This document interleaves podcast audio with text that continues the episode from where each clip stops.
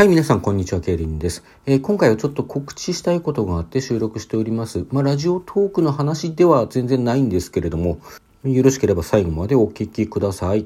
まあ、ラジオトーク以外のね、話の告知というのは 今までも何度か、え、合唱の話ですとか、創作の話なんかしてまいりましたけれども、今日は創作の話です。以前にも何度かちょっとチラッチラッとはお話ししてきたかと思うんですが、えー、来月のですね、来月とは2021年11月ですね、11月23日、火曜日、祝日でございます。えー、勤労感謝の日になりますかね。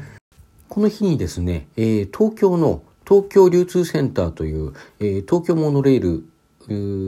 浜松町と羽田空港を結んでいるね、あのモノレールの路線ですけど、その途中に流通センターという駅がありまして、その駅を降りてもうすぐ目の前なんですが、その東京流通センターの第一展示場にて、文学フリマ東京という同人誌即売会がね、えー、開催されます。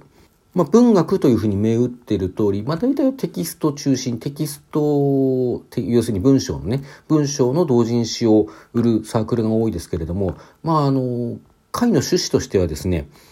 イベントの趣旨としましては、こう、出展者が文学であると信じるものであれば、何を、こう、反布しても構いませんということになっておりまして、まあなのでね、漫画でもいいし、まあなんなら CD とかね、音楽とかそういうものでも良いと。あとは各種グッズですかね。そういうものでもいいと。まあでも、ざっと見たところ大体はテキスト系の同人誌を中心に、まあ関連するグッズを売っているサークルあり、まあ本につくような形でね、何か音楽の CD を売っているところもあり、まあそういうようなところが多いかなと思います。まあ、あの、私も全部こう、くまなく見れてるわけではないので、そうではないサークルさんもいらっしゃるかなとは思いますけれどね。まあ一方テキストであればまあその種類はいろいろ本当にいろいろですね、まあ、小説や詩であったりねあのエッセイとかレポタージュのようなものまでいろいろな同人誌が、えー、販売販売というか販布っていうんですかねされております。で、これは以前から全国、今何都市ですかね、あの、まあ何都市かであの開催されているイベントで、東京でもね、もうすでに33回目になるんですね。まあ去年はちょっとできない時とかあったんですけれども、今年の5月も、えー、やってないかな見送ってるかなちょっとそれともやったんだったかちょっと、えー、その辺曖昧ですけれども、まあとにかく33回を数えるね、イベントですね。で、私こちらに出店いたします。私が出店するの3回目でね、えー、2年か3年ぐらいちょっと間が空いてるんですけども、その前に2回ほど、あの、出展したことがあります。で、私が売るのは小説の同人誌ですね。まあ、機関作品が、えー、放課後の調律師という、まあ、自分では代表作だと思っているんですが、まだ完結していないね、連作になります。女子高生2人がこう歌の力で会議に立ち向かうとそういうお話で、こちらね、ちょっと在庫禁止となっておりますけど、まあ、あの、残っている分は持っていって頒布いたします。それとですね、その放課後の調律師のエピソード0にあたるお話、今、あの、女子高生2人組と申しましたけれども、その2人が出会う前の、あの、一方の、あの、身の上に起こった事件を描いた本ですね。その短編でこちらちょっと薄くなっておりますけれども、こちらまだ在庫たくさんありますし、まあ本編を読まなくてもね、こちらあの単独でもお楽しみいただけるように書きましたので、あの、放課後の調律書を読まずにこちらだけ読んでいただいてもいいというね、形でございます。そしてこれ作った時期としては一番早いもの、MPB のさ、えー、仕様さんですね。MPB の仕様さんという本がありまして、こちらはね、まあ、ワンアイデアのバカ SF を2編収録した、まあ、シリーズものなんですけどね。あの、仕様さんという人が出てくるワンアイデアのバカ SF です。バカ SF ってのは要するにその、すごいこう、くだらないアイデアを、あの、小説に仕立てましたっていうね、そのくだらないところで笑っていただければ結構ですという、まあ、そういうような、あの、お話でございます。実は MPB の CO さんのねその CO さんを含む何人かの人物はあの放課後の調律師の方にも登場しておりましてあの、まあ、スピンオフ的なねあの話になっております。そしてその他今回は新刊がございます。新刊なんと2冊。えっ、ー、とねこちらについてもうすでに一度お話ししたかと思うんですがあの小説投稿サイトのねエブリスタとアルファポリスで、えー、現在もまだ公開中の2つの、まあ、短編、短編から中編ぐらいの長さですけれども、えー、片方は、星に願いを、えー、もう一つが春色の明日という、この2つの作品を1冊にまとめて、えー、文庫本サイズでね、流れ星の行方というタイトルで、えー、頒布いたします。こちらはもうね、手元に本が届いておりまして、まあ、なかなかあのね、見た目もいい出来でできたので、まあ、制作時点では少なくとも満足してますね。これ以前にもお話ししたんですけれども、まあ、本になってきたものを見てみると、非常に私の文章ってやっぱりこう、縦書きのあの紙で読むことを想定した文章だなとやっぱりこうウェブで読む文章と違うんですよねなんていうか作法というかあの読みやすいレイアウトだとか段落分けだとかねそういうところが違うんですよ。まあ、なのでそういうところも含めてねあのできればあの本でお買い上げいただいてお読みいただければなと思います。で、あの、こちらね、ハンプに合わせまして、このイベントに合わせまして、あの、現在まだ公開中なんですけども、まだ読みかけの方もいらっしゃるかもしれないのでね、公開中なんですが、10月いっぱいで、えー、先ほど申し上げたエブリスタとアルファポリス、この2つの小説投稿サイトでの公開を、えー、とりあえず一旦終了いたします。まあ、なのでね、まあ、本なんか買ってられるから、ぜひ無料で読みたいという方は、まあ、そういう方はね、ぜひ、あの、お早めにお読みいただければと思います。そしてもう一冊、こちらもね、まず一つは、あの、こちらも2編入った本でして、えー、一編は、いずこよりというホラー短編で、こちらは、やはり同じくエブリスタとアルファアルファポリスで公開中の作品です。まあ、ホラー短編ですね。あの、ラブクラフトのダンウィッチの会というあの有名な短編がありますけれども、このダンウィッチの会にオマージュを捧げた短編です。そしてまあちょっとね、もろもろ編集上の都合等ありまして、あの、どうしてももう一編足さざるを得なくなって、あの、もう一編載せました。激闘という短編で、こちらあの、原型は高校時代に書いてるんですけれども、まあ、いかんせん当時の原稿残っておりませんしね、まあ、あったとしても書き直したと思うんですけれども、あの、当時の記憶とですね、記憶を頼りに書き直しました。あの、書き直す際に当時はなかった要素をちょっとね、書き加えております。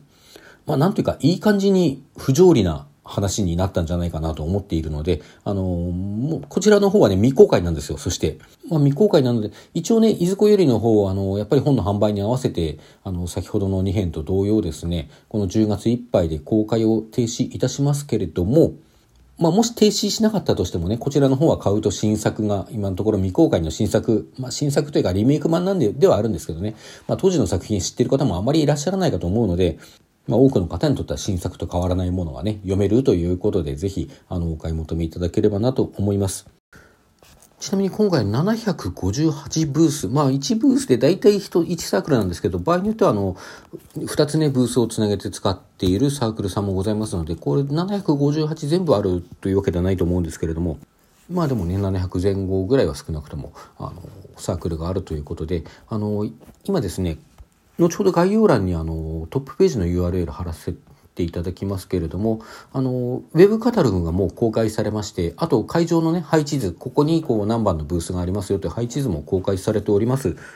もしご来場いただける方はですね、ぜひあの、事前にこちらの方をあのチェックしておいていただければなと思います。ま私のサークルだけ目当ててくるという場合はですね、あの、サークルのブース番号が、お、あの、カタカナのおですね、おの19ということになっておりますので、まあ、そちらを目指してね、あの、配置図を見て、おの19を目指してやってきていただけると、こう、スキンヘッドの男がぽつねんと座って、あの、おそらく、閑古鳥が鳴いてるような感じで本を売っておりますので、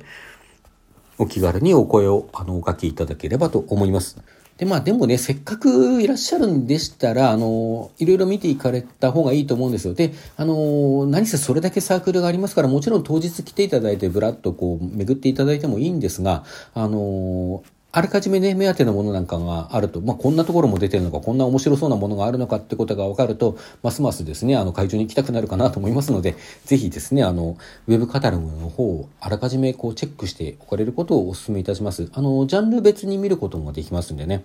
ちなみに私は一応 SF ジャンルで出展しておりますけれども、まあ、講義の広い意味での SF って感じでね、先ほども言ったようにホラーもありますし、なんか不条理な話もありますしね。まあ、あとですね、当日あの、そのブースっていうのは要するに長机がね、あの、こう1台、1台 ?2 台あの、半分かなまあ、とにかく、こう長机でこう1ブースっていうのがあるんですけど、その中にこう椅子を1つ置いてですね、基本的には椅子1つまで、1つ置いて、中にこう1人、で、あの、販売したりするわけなんですけども、あの、以前はね、もっと何客もこう入れることできたんですけども、このコロナ禍の中で感染対策として、今は2客まで椅子をこう入れていいですよ。まあ、ただその都度お金かかるんですけども、ということで私ね、椅子2脚用意していただいております。で、特にあの、売り子とか募集してなくってね、あの、誰も来なければそのまま椅子が1台浮いた、1脚浮いた形になるんですけども、まあ来ていただいてね、せっかく来たからちょっと少し休んで本売ってる様子、どんな様子なのか見ていきたいという方はですね、なのでブースの中に入って私と並んで一緒に本を売ることができます。まあ、そんなこと別にしたか、したかねえやっていうね、方もいらっしゃるかもしれないですけども、まあちょっとね、私もあの、他のところ買い物に行くときなんかに、あの、売り子のお手伝いしてくれたりする方がいらっしゃると、ととてもとても嬉しいなというところはありますので、まあ別にね、あの、要求してとか募集するとかそういうことではないんですけれども、まあ来たついでにね、あの、そういうことやっていただけると、ちょっと嬉しいかなと思ったりなんかしちゃったりしております。あ、ちなみにですね、あの、先ほど申し上げた今回の新刊2冊のうちね、あの、後で紹介した本のいずこより、まあ、いずこよりという表題作と激闘という本のが入った一冊のいずこよりっていう本なんですけども、こちらの方はまだですね、発注を今かけてちょっと連絡待ちをしているところで、あの、現物が今手元に届いておりません。まあ、どうあれ本番には、あの、本番というかね、当日には間に合うことになっているんですけれども、ちょっとね、詳しいご案内、料金とかのご案内がこの分できないので、まあ、一応余暇がカタログには出てるかもしれないですけども、ちょっとそこ未定になっているので、あの、お気をつけください。なおですね、あの、遠方でちょっと来られないという方のためには、あの、イベント終了後には通販を行うことを、あの、予定しております。あの、ブースっていうね、えー、同人誌だとかグッズだとかをこう販売できるサイトがありまして、そちらの方であの販売しようと思っております。まあ、若干送料かかってしまいますけどね、まあ、当日来るのだって交通費かかるしね、あの、遠方の方だと飛行機代かけてまで来ることはないわけなので、まあ、それを思えばね、あの、多少の送料は OK かなということになるかと思うんですけれどね。まあ、そういうわけなんでね、いろんな意味で11月23日文学フリマ東京の方、あの、ぜひ来ていただくなり、当日を待って、あの、通販で本を買っていただくなりすると大変嬉しく思います。それでは皆さんさようなら。今日も良い午後をお過ごしください。